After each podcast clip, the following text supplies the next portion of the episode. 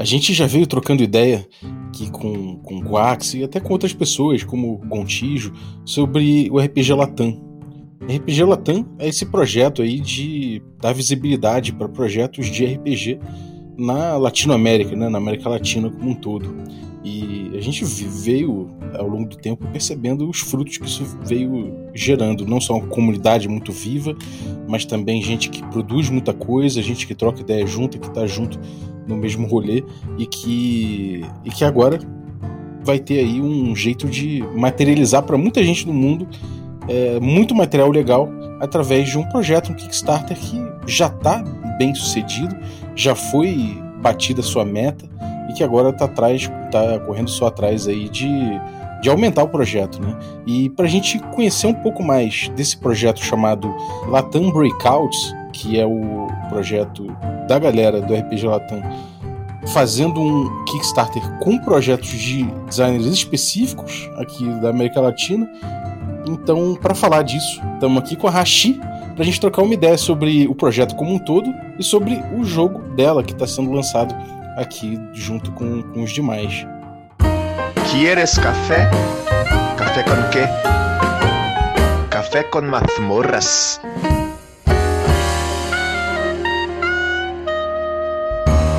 Bom dia, amigos do Regra da Casa. Estamos aqui para mais um Café com Dungeon na sua manhã com muito RPG. Meu nome é Rafael Balbi e hoje eu estou aqui bebendo meu, meu café delicioso que é um, um café como vários dos melhores cafés são feitos aqui na América do Sul. E no caso aqui é o Ovelha Negra. Você pode beber um café especial como o meu, que não tem dejetos industriais nem nada assim. A gente poderia dizer até que é um café indie. Se você quiser um café delicioso como esse, você pode ir lá em ovelhanegracafés.com.br e utilizar o cupom Dungeon Crawl, tudo maiúsculo, que você consegue um abatimento. É, se você quiser um cupom melhor ainda, aí você pode se tornar um assinante do Café com Dungeon, que tal? Assinando o Café com Dungeon, você participa de um grupo muito maneiro de Telegram com muita gente interessada em trocar ideia de RPG, em, em pensar o jogo, né? E criar coisas junto, construir coisas junto, jogar junto principalmente. É, e ainda participa de sorteios dos nossos parceiros e recebe conteúdo extra. Né? Fora isso, você recebe desconto em, com cupons como esse aí, do, da Ovelha Negra, que é um cupom especial que eu vou dar para vocês. E ainda, ainda participa aí de um, de um rolê muito maneiro, cara. Realmente uma comunidade que me dá orgulho. Então, picpay.me barra café com dungeon torna-se assinante a partir de 5 reais. Vamos lá, vamos falar de Latam Breakouts com a Hashi. Bem-vinda, Hashi. Oi, Balbi, tudo bem? Eu tô aqui tomando também um café de exportação de um pequeno produtor independente aqui que conseguiu uma oportunidade massa de fazer dinheiro lá na gringa e passar para frente o café maravilhoso que a gente produz por aqui. Que maravilha, que maravilha. É, diz que eu gosto, diz que eu gosto. Olha só, a gente, a gente já fez aqui alguns episódios sobre, sobre o RPG Latam, a gente já falou com o Wax, já falou com o Tijo, já, já trocou uma ideia sobre isso. E, bom, só para contextualizar a galera, é, fala um pouquinho de RPG Latam, dessa cena, dá uma atualizada, como é que tá o rolê, fala pra gente aí da comunidade como um todo, por favor. Cara, então, o RPG Latam não é exatamente uma coisa organizada, né, né? Como se as pessoas estivessem sempre se comunicando, mas você poderia dizer que é essa comunidade de criadores de RPG. Então tem desde artistas, né, plásticos, às vezes fazem mais a parte do design, layout, até escritores, game designers, que estão meio que tentando a sua sorte na gringa, participam do, da comunidade internacional aí, pelo Twitter, pelo sites como itch.io, e recentemente tem tido esse movimento para dar visibilidade para essa galera. E quando a gente fala Latam, é a Latinoamérica mesmo, né? Então não é só o Brasil, é, é, uma, é uma coisa mais de a gente, inclusive, se comunicar com a galera aqui do lado, né? Que tá perto da gente, tem uma cultura talvez bem mais próxima da gente do que a gente percebe às vezes. Uhum. E produzir junto, trocar essas ideias e produzir para tanto para ganhar dinheiro quanto para divulgar o trabalho que a gente já tem feito aqui na cena nacional e latino-americana, né? Uhum. Sim. É, quem, quem falou, pô, chama aí a, a Hashi, troca uma ideia com ela sobre o projeto, foi o Jopes da Crypto RPG, né? Uhum. E o Jopes, o Jopes, o Willy, essa galera também tá inserida um pouco nesse contexto aí do, do, do RPG Latam, né? E dá para ver que a galera se ajuda muito, a galera troca muita ideia. Como é que é uhum. é colaborar dentro dessa, dessa comunidade? Cara, eu não sei nem, nem explicar para você. Eu acho que quando a gente começa a produzir RPG, uh, com essa intenção de ah, botar online, vender, ou às vezes até botar de graça, mas, mas divulgar, né? A gente tem muito medo, né? Porque como é que você. Da onde você vai tirar suporte, de onde você vai tirar recurso? E a verdade é que essa comunidade, que inclusive tem crescendo cada vez mais, ela é muito aberta. Então, é, aqui, por exemplo, eu, aqui no Brasil mesmo, eu faço parte do Cripta, né? Com o Jopes, o Willy, que é um, um coletivo aí que a gente produz RPG mais para cá, mas que a gente viu essa oportunidade de, de produzir para fora também e encontrou, talvez com um pouco de surpresa, uma grande comunidade de brasileiros lá fora, né, produzindo. Uhum. Então, algumas pessoas são bem conhecidas, inclusive aqui, Diogo, por exemplo, muito conhecido, um, Lucas Rolim, né, também é muito conhecido por aqui também. São pessoas que, que fortalecem, fortalecem a cena aqui dentro e também meio que lá fora, né? Nesse sentido de produzir para fora e se ajudar. E geral trocando ideia e trocando informação e trocando recursos mesmo de design frequentemente, assim, e livremente. Uhum. É uma coisa de colaboração constante. E é um rolê bem indie, né? É um rolê da galera que, que é produtor independente. Ou chega a ter editoras. Como é que é o, essa, essa questão aí da produção? É mais voltar para a produção independente? Tem, tem editoras também? Ou como é que é esse rolê? Olha, é um rolê bem independente. Então, geralmente algumas pessoas têm seu grupo, do mesmo jeito que eu tenho Cripta, né? Ou uhum. seu, seu grupo ali mais próximo. Mas, coletivo, né? é, o coletivo e tal. Mas, em geral, é bem independente. A, gente tem cada um. No Itch.io mesmo é um site onde você cadastra. Geralmente você cadastra você mesmo, né? Então. Uhum. É, cada um tem sua lojinha. O pessoal da cripta mesmo. Quando a gente produz para fora, é, a gente produz cada um no seu itch.io, então você pode ir no meu ou do Willy, vai ter coisas diferentes lá. Mas quando você vai lá no nosso Telegramzinho da cripto, você vê que todo mundo dá ideia em tudo, assim. Hum, e, tipo assim, ajuda com tudo, dá feedback. Cara, como é que tá isso aqui? Tá feio? O que, que eu faço? Não sei o quê. É, e tá constantemente trocando essas coisas. Só que é um rolê bem independente. De você meio que dar a cara a tapa mesmo. E botar para vender o que você tá produzindo. Tentar pegar uhum. algo de volta. Maneiro. E, bom, dentro desse contexto aí, como é que surgiu o Latam Breakout? Show. Então, o Latam Breakout foi um, uma iniciativa de uma editora gringa lá da Inglaterra, é, chamada Soul Muppet, bem conhecida por algumas publicações de OSR, principalmente, mas também tem algumas outras coisas. E basicamente os caras da Soul Muppet, que são o Matt e o Zack, eles foram atrás de pessoas que já estão produzindo independentemente, uh, pessoas da Latinoamérica que já estão produzindo independentemente, mas que não são muito conhecidas, não têm. não conseguem já, por exemplo, se sustentar com, com, com RPG, ou tipo, não estão conseguindo necessariamente muita visibilidade para dar visibilidade para essa galera, assim. Uhum. Tipo, foi realmente um projeto bem direto para beleza, tem esse povo, esse povo, velho, produzindo diretos, comunicando com todo mundo, divulgando o próprio trabalho.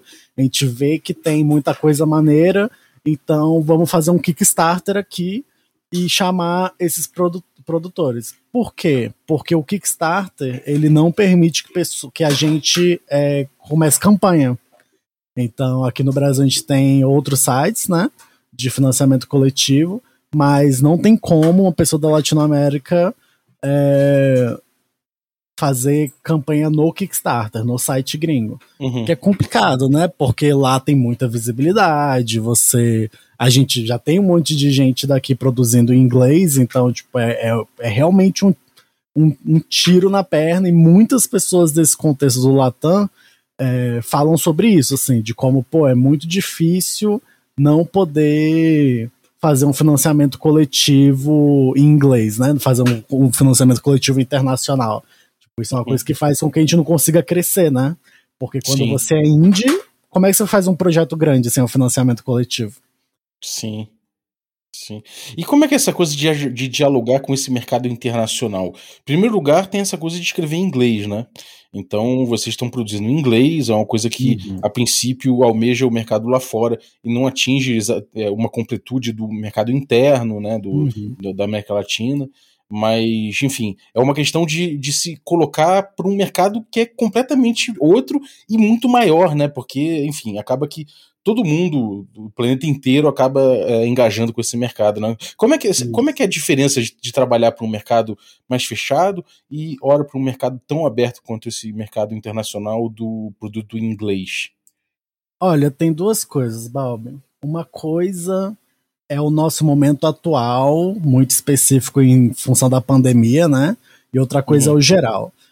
Porque com a pandemia, uma coisa que passou a ser muito difícil é evento de RPG, certo? Uhum. Então a gente parou de ter os eventos presenciais, parou de ter as, as outras opções que a gente tem pra, tinha para fazer essas trocas aqui no nacional, né?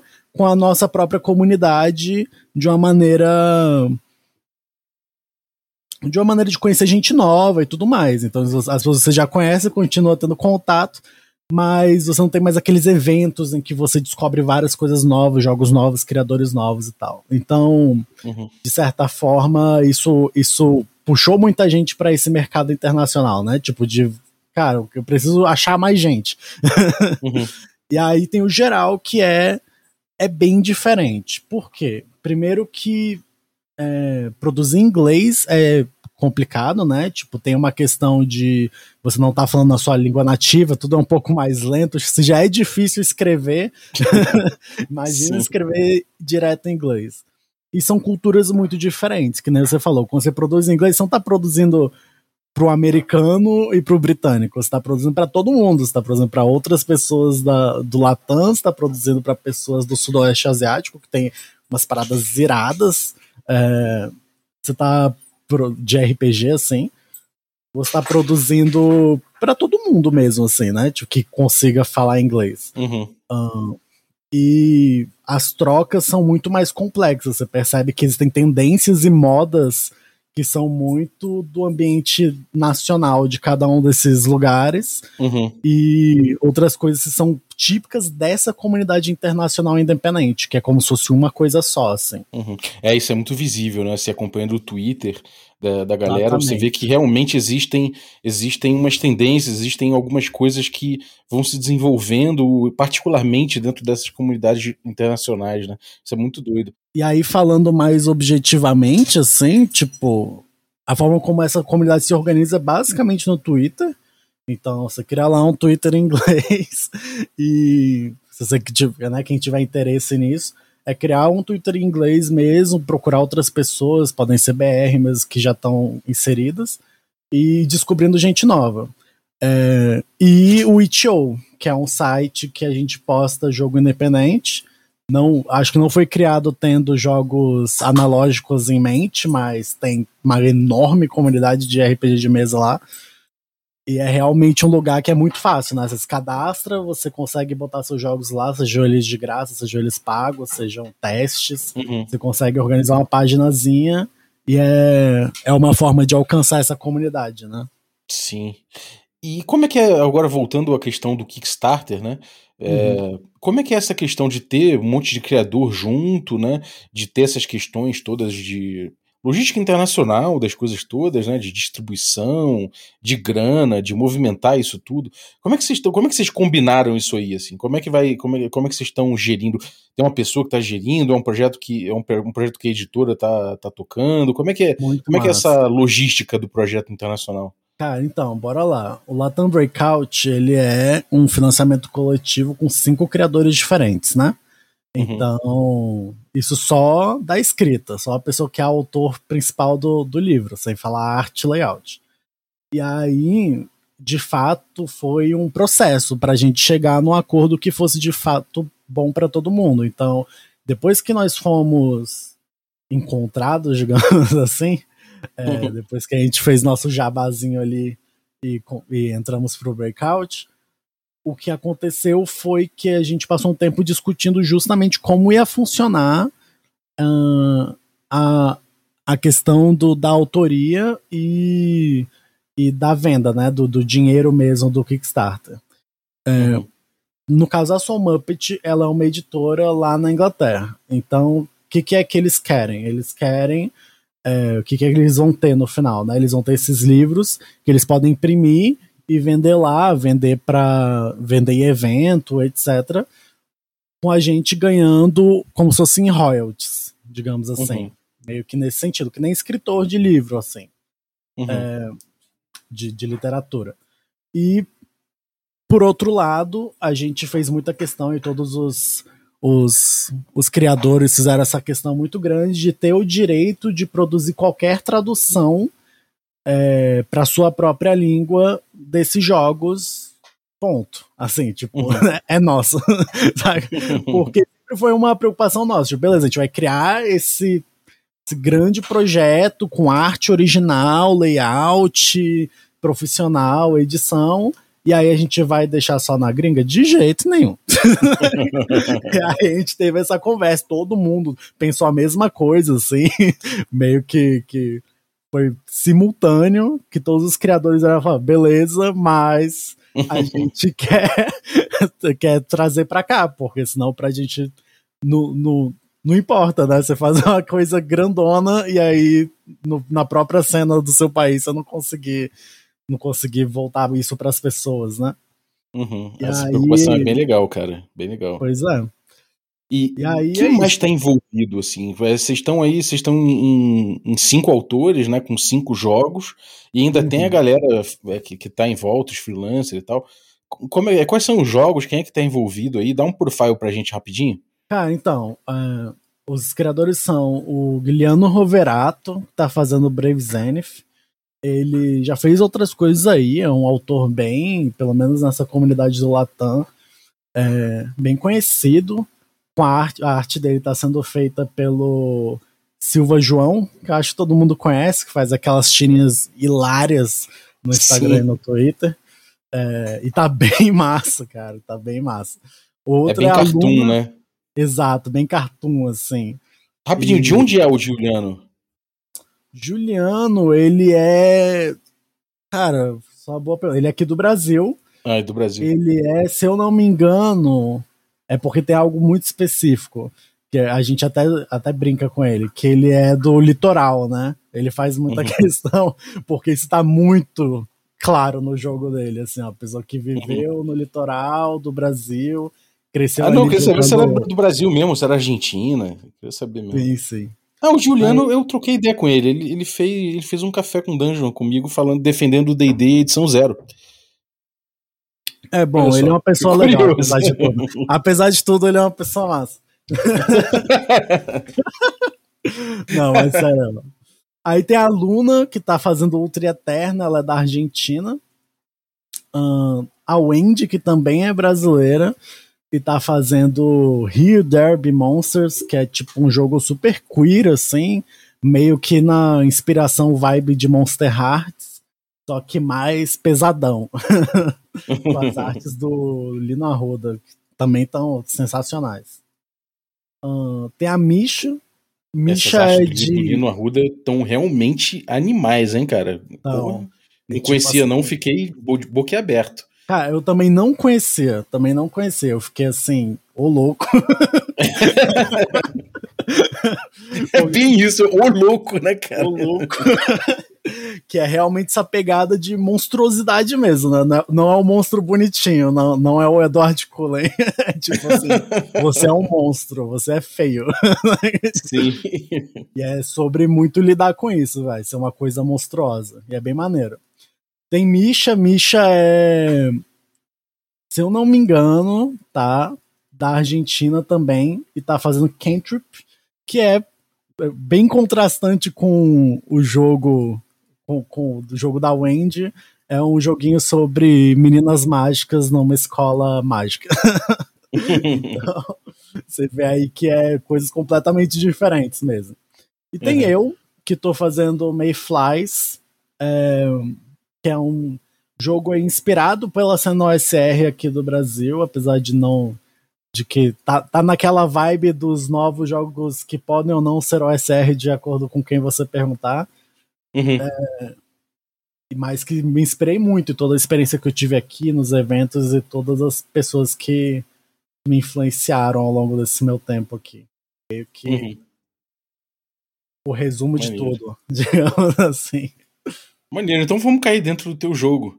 É, como é que surgiu o teu jogo? Conta aí a história dele pra gente. Cara, o Mayflies é aquele. Eu acho que muitos game designers têm essa coisa específica que é aquele jogo que você tá fazendo faz 12 anos.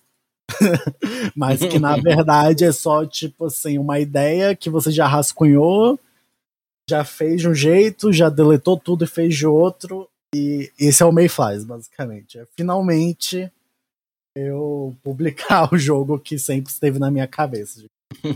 então, Mayflies é esse jogo cenário que se passa num universo de ilhas flutuantes. E ele é um jogo, inclusive, que foi a, a versão que vai finalmente existir e ser publicada dele foi muito inspirada, inclusive, por um episódio do Café com Dungeon.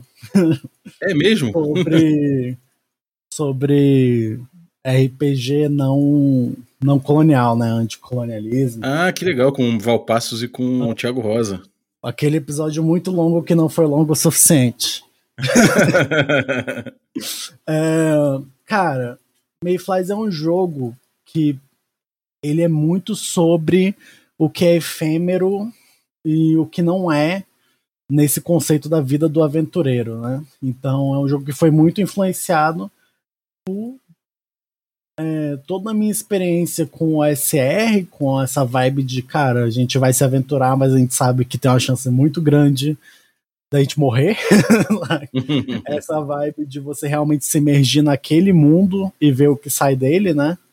Uhum. É, e de eu perceber que o que eu queria em relação à morte, assim, no SR, no, no RPG em geral, era que, beleza, o seu personagem morreu, mas eu entendo que muita gente tem um problema com isso e até eu, eu, deixa um gosto amargo, porque às vezes as pessoas não querem se envolver com o personagem delas emocionalmente, realmente curtir aquele personagem porque ele é descartável, né? E esse uhum. é um grande conflito sobre morte no RPG quando a morte é algo muito comum ou possível, assim. Sim. E aí o que eu pensava sobre isso é, cara, o que, que é que continua sobrando depois que seu personagem morre? E aí eu joguei o VG com a galera do Crypta, o Willy que mestrou, Ultraviolet Grassland, não sei se você conhece. Uhum, sim. Do e... Luke. É, sensacional. Sensacional. É, e tipo assim, o meu personagem morreu em um VG. Tipo, e a gente tava constantemente quase morrendo, na real. É bem OSR mesmo. é, e eu percebi que eu não me importava tanto assim. Não porque eu não gostava da personagem, eu tava super envolvida com a personagem, mas porque a caravana continuava, né? O VG é esse jogo de caravanas em que você faz parte de uma caravana que tá fazendo negócios nesse mundo muito diferentão, assim. Uhum. E, e a grande questão é que se meu personagem morresse pra caravana continuar e ficar ganhar mais dinheiro e, e ficar melhor, uhum. eu tava de boa com isso. Não porque eu não gostava do personagem, não porque eu não tava envolvida, mas porque, cara, eu morri pra caravana poder continuar. E aí isso ficou na minha cabeça muito e eu meio que imprimi muito essa ideia em Mayflies. Então, em Mayflies você faz parte dessa vila, é, numa ilha voadora, nesse mundo de ilhas voadoras, que está sempre viajando. As ilhas estão sempre se movendo e ninguém tem controle sobre isso. Uhum. É, e a grande questão é que esse é um mundo em que as pessoas têm pouco recurso, mas têm culturas muito fortes dentro de suas ilhas, assim. Uhum. E a ideia é que você tem que viajar para as outras ilhas. Quando sua ilha digamos, quando você tem visão de uma outra ilha, quando sua ilha se aproxima de outra ilha nessa viagem constante, vocês, os Mayflies, vocês viajam para essa outra ilha para buscar esses recursos, para negociar, para ver o que, que essa outra ilha precisa, né, e tudo mais, um, para ver se você consegue levar recursos de volta para sua. Uhum. E é isso, a grande questão é tirar essa vibe de a gente vai atrás de tesouros que a gente não sabe nem de onde é, pode vir de um outro povo qualquer que estava aqui, geralmente um povo nativo, é, que tem muito no, no ASR, né? Uhum. Muito da temática, assim, que é puxada. E pegar mais, é, você vai se aventurar por recurso, mas não é por você, né? Para você ficar loucão e, e beber tudo na taverna mais tarde. É para você fortalecer o seu povo, para você conseguir dividir e criar relações, inclusive entre o seu povo e outros povos. Então é meio que essa pegada. Ainda é um mundo perigoso, você ainda, seus personagens ainda provavelmente vão morrer, mas você sabe por que que eles estão fazendo isso. E é meio que é sobre isso. E quais tipos de perigos assim que o, o, os grupos vão enfrentar majoritariamente? Cara, então, esse mundo é como se fosse um mundo pós-apocalíptico, né? Então, uhum. existia um outro mundo antes que era é, esse mundo muito poderoso, com reinos extremamente poderosos, armas mágicas extremamente destrutivas e que acabou causando, né, tipo, esse cataclisma final e é por isso que as pessoas hoje vivem nessas ilhas completamente isoladas, estão sempre viajando. Uhum. Então, os principais perigos são meio que as heranças desse outro mundo, esse mundo mais voltado para essa vibe de competitividade, produtividade e, e guerra, e que essas uhum. coisas ainda estão por aí, elas ainda estão. É, restos desse mundo ainda estão lá, né? Impedindo as pessoas de, de se desenvolver. Então você tem todo, todo tipo de coisa, tem é, relíquias mágicas que transformam a natureza volta e tornam a natureza violenta, tem criaturas de metal, é, auto, autômatos, né? Que uhum. em algumas ilhas que ainda estão ativadas e ainda procuram matar, digamos assim, os invasores, que no caso são as pessoas que moram na própria ilha. Então, é, então, muito esse tipo de perigo, além de perigos naturais. Eu quis criar para o Mayflies essa ideia de que, por mais que seja um mundo lindo, e ele é, é ele também é um, a natureza, ela tem sim seus perigos. Então, simplesmente explorar essas ilhas é perigoso por si só, sacou? Então você pode ficar doente, você pode se perder completamente, não conseguir voltar para sua ilha. Uhum. Em qual caso, eu fortemente recomendo só abandonar seu personagem. é, então, são todas essas coisas, assim. Maneiro, maneiro. E é, eu vi uma arte aqui dele e fiquei impressionado também, muito bonita. Um, uma criatura imensa, assim, parece um. Uma, é uma ave, né? Um, Cara, é um peixe peludo. Peixe peludo. É, é, é, um, é verdade, é um peixe peludo. É isso. É. É, tava Nesse... olhando aqui, realmente é. E, e, e, tem uma, toda uma paisagem, tem outros. Aí, aí, tem peixinhos em volta, né? Por isso que, de fato, isso. agora eu reparei e falei, é burro, né? Não percebi que era um peixe por causa do pelo. é, então, mas conta aí, como é, que é, como é que é esse rolê, essa estética do jogo que vocês estão propondo? Cara, a ideia do jogo é que é, cada. É, é entregar um mundo que é maravilhoso, mas que não é seu digamos assim. Tipo, você não é dono desse mundo, mas ele é maravilhoso. Você pode sobreviver nele e ter conforto se você é, fizer por onde. Então, uhum. Tem muitas coisas voadoras, como esses peixes voadores mesmo, peludos, e meio que cada ilha tem sua natureza e suas, suas questões muito individuais, assim, de como que é estética e a, e a a vida naquela ilha. Então, tipo, essa arte que você viu é de uma ilha onde. uma ilha de pescadores. Que eles pescam uhum. no céu, no caso, porque os peixes estão voando acima deles. é, outras, outras ilhas não, não tem nada a ver com isso. Tipo, apesar dos peixes existirem no arquipélago inteiro, você vai ter outras ilhas que são na neve, outras ilhas que são é, muito pequenas e, e, e, que não tem uma natureza muito forte, assim, que já estão muito drenadas, né? Uhum. É, você tem essa questão constante. E tem essa questão da drenagem, né? Então, tipo, todas as ilhas, como eu falei, esse é um jogo sobre o que é efêmero, né? O que, o que acaba.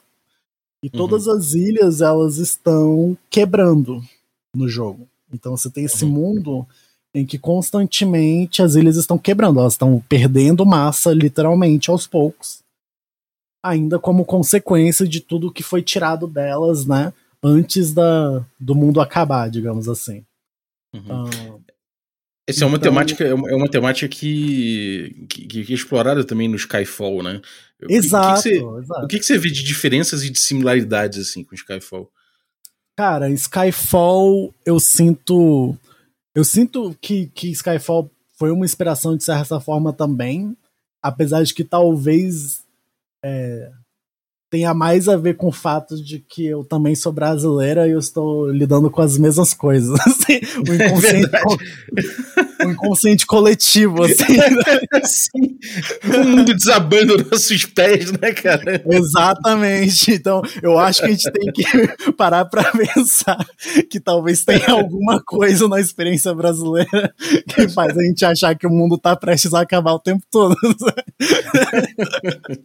É verdade, Mas... cara. É verdade. Mas então tem isso, assim, essa urgência constante. Eu acho que esse jogo ele é especialmente brasileiro e Skyfall também nisso, né? Tipo, o mundo tá acabando, mas a história não é necessariamente sobre salvar o mundo. Você uhum. pode tentar te prevenir as ilhas de, de, de quebrarem, fazer algo sobre isso, né? Tipo, no fim, como tem essa pegada muito OSR, o que vai acontecer na mesa, na mesa. Sim. É, mas, mas a priori é mais sobre como que você vive com isso, assim. Uhum. então eu acho que talvez tenha essa similaridade com Skyfall, assim, né? Tipo, que assim, a, a realidade é as coisas estão mal e estão prestes a ficarem piores, consideravelmente. Uhum, sim. Uh, Maneiro. E como que você vive e, com e, isso? É, e de diferenças, assim, que você vai ver que é tipo, ó, cara, você que tá acostumado com um Skyfall, isso aqui é completamente diferente, isso aqui é outra, cara, outra pegada. A, a, grande diferença é que Mayflies tem um foco muito grande nas relações. Então, Mayflies, quando eu falo que Mayflies é sobre o que é efêmero e o que não é, o que não é são as relações que você cria. Então, tipo, o que é que você faz para mim, né, tipo, como autora, como qual é a mensagem, talvez, que, que eu tenho imprimido no jogo, até sem querer, até em pequenas coisas, é que o que, é que você faz nessa situação? O mundo tá acabando, na já acabou, inclusive, e uhum. você só tá aqui. Então você se relaciona, cara. Você cria relações significativas, você cria. Você se envolta de pessoas que você ama, você fortalece, se junta com as pessoas à sua volta. E e é sobre isso que é Mayflies, assim, é sobre você realmente ir nessas ilhas, mas as pessoas que moram nas ilhas, por mais que elas não sejam o seu povo, elas não são os inimigos, elas não são o perigo da ilha. Nunca. Uhum. Não tem nenhuma ilha em que o perigo da ilha são as pessoas nativas de lá. Em Mayflies, uhum. uh, o seu objetivo é criar relações, é sair desse isolamento e realmente buscar buscar uma comunidade, assim. Então acho uhum. que essa é a grande diferença. Ele é um pouco mais direcionado em relação uhum. a isso. Maneiro. E sobre as tuas inspirações, né? Fora, fora o, é, é, isso que a gente falou até agora, tem aí, você citou Kujira no Cora. Eu não sei o que é isso. Eu queria saber o que, que é Cara, Kujira no Cora. Fala pra gente que de repente Kujira... a galera vai atrás, quem não souber também.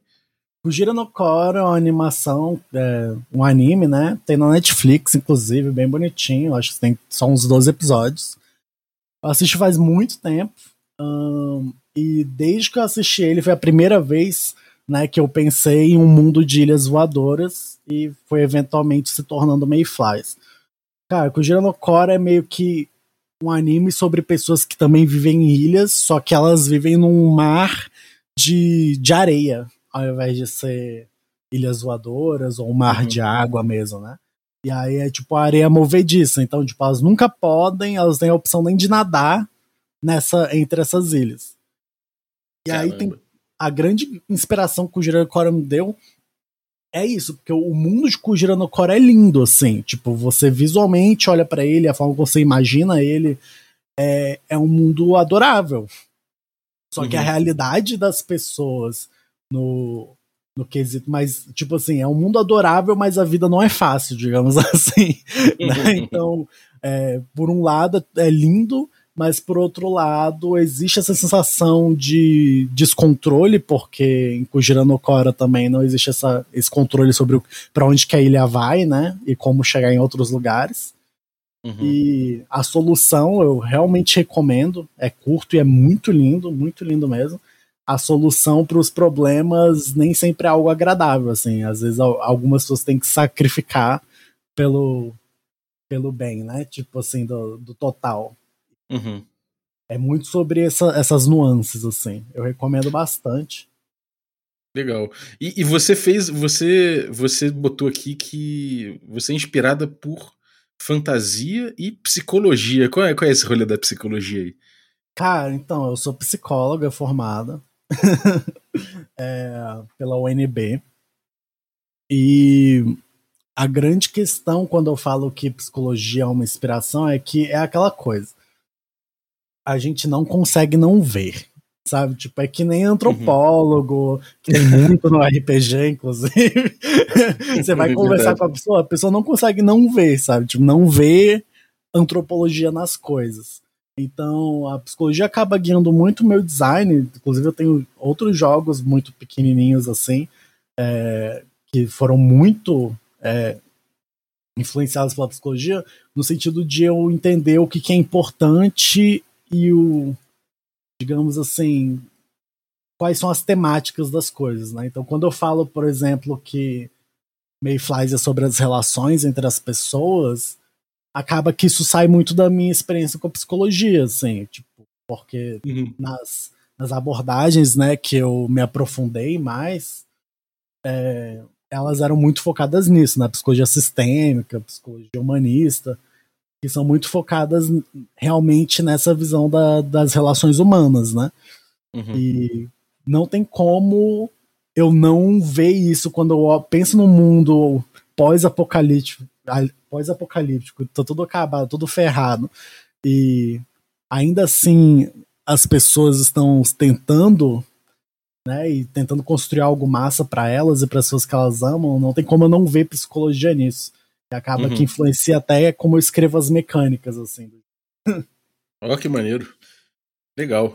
Maneiro. E, bom, você, é, você fez também esse, esse, projeto junto com é, Stephanie Arcas, que é a artista né, do, uhum. da ilustração aqui do, do Peixe Peludo. Eu achei incrível.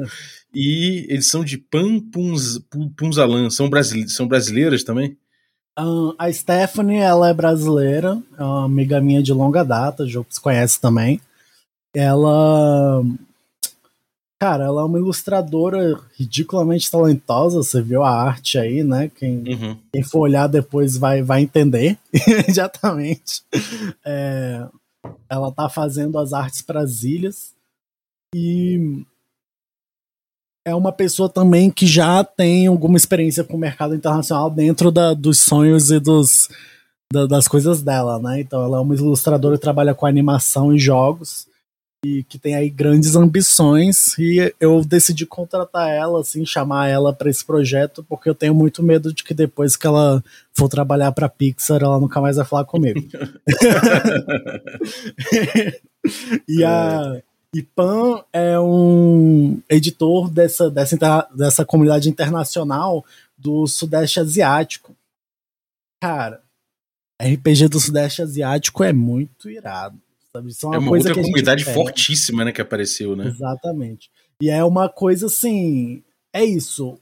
O meu, o que eu mais gostaria, assim, né, e talvez isso até converse com as próprias temáticas do Mayflies, o que eu mais vejo aqui é que eu queria muito que mais jogos desses produtores independentes de outros lugares, que não sejam Estados Unidos ou Europa, né?